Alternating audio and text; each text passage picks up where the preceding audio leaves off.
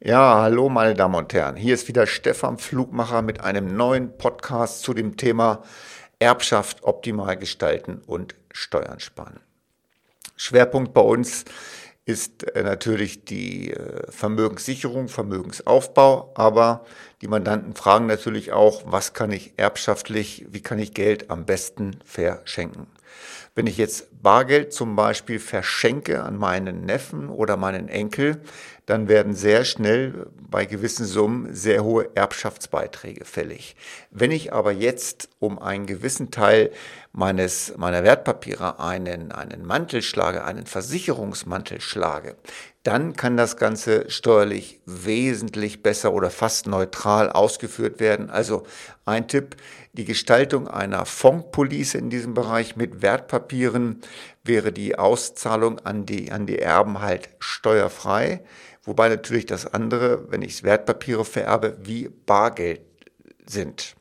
Wo liegen die Tücken? Also Punkt eins das geht natürlich mit jeder normalen Lebens- oder Rentenfondspolice, aber die Tücken liegen im Detail. Wenn ich zum Beispiel, äh, wir hatten einen, einen Kunden bei uns, der wollte 500.000 in eine herkömmliche Police von seinem Versicherungsvertreter stecken, hätte da circa 17.500 Euro an Kosten innerhalb der Police gehabt. Das bedeutet natürlich, dass die 17.500 auch fehlen, um weiterhin Geld aufzubauen.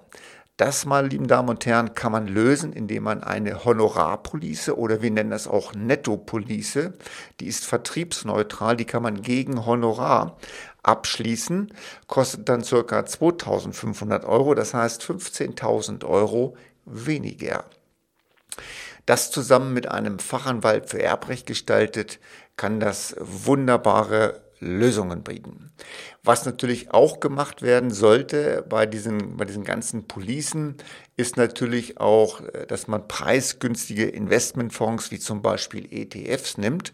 Das kann man auch in unseren Nettopolicen wunderbar darstellen dann sollte natürlich auch eine regelmäßige Überwachung dieses Depots oder dieser Police erfolgen. Wir nennen das sogenanntes Rebalancing. Das heißt, wenn innerhalb dieser Police sich Veränderungen ergeben, kann dann natürlich auch das Depot angepasst und verändert werden. Ein kurzes Beispiel dazu noch, wenn ich heute für meine Altersversorgung selber überlege, zahle ich Geld in einen Investmentfonds ein und das ist wirklich noch mit einer langen, langen Laufzeit, kann es Sinn machen, das Geld in eine Versicherungspolice zu investieren und diese Police dann wirklich mit einer Laufzeit bis, zu, bis zum 90. oder bis zum 85. Lebensjahr laufen zu lassen. Das heißt natürlich nicht, dass ich das Geld erst mit 85 bekomme. Das wäre sicherlich nicht im Sinne des Erfinders. Aber es gibt Policen, wo ich, wenn ich teilweise Geld entnehme oder den Vertrag storniere vor der Laufzeit, keine Stornogebühren anfallen. Und dann macht es durchaus Sinn, solche Policen zu wählen, weil ich dann einfach weniger Abgeltungssteuer bezahle, weil der Versicherungsmantel ermöglicht es mir, die eventuell zu zahlende Abgeltungssteuer innerhalb dieser Police zu belassen. Das heißt, der Zinseszinseffekt wird dort wesentlich höher. Sollten Sie mal eine Berechnung brauchen, kein Problem, kommen Sie auf uns zu. Wir können Ihnen äh, regelmäßig oder sofort eine Berechnung zukommen zu lassen. Dann gibt es natürlich noch das Ganze, dass man Rentenversicherung zum, zum Thema Schenkung benutzen kann. Im 10-Jahres-Rhythmus haben Sie ja die Möglichkeit, die Freigrenze zu nutzen.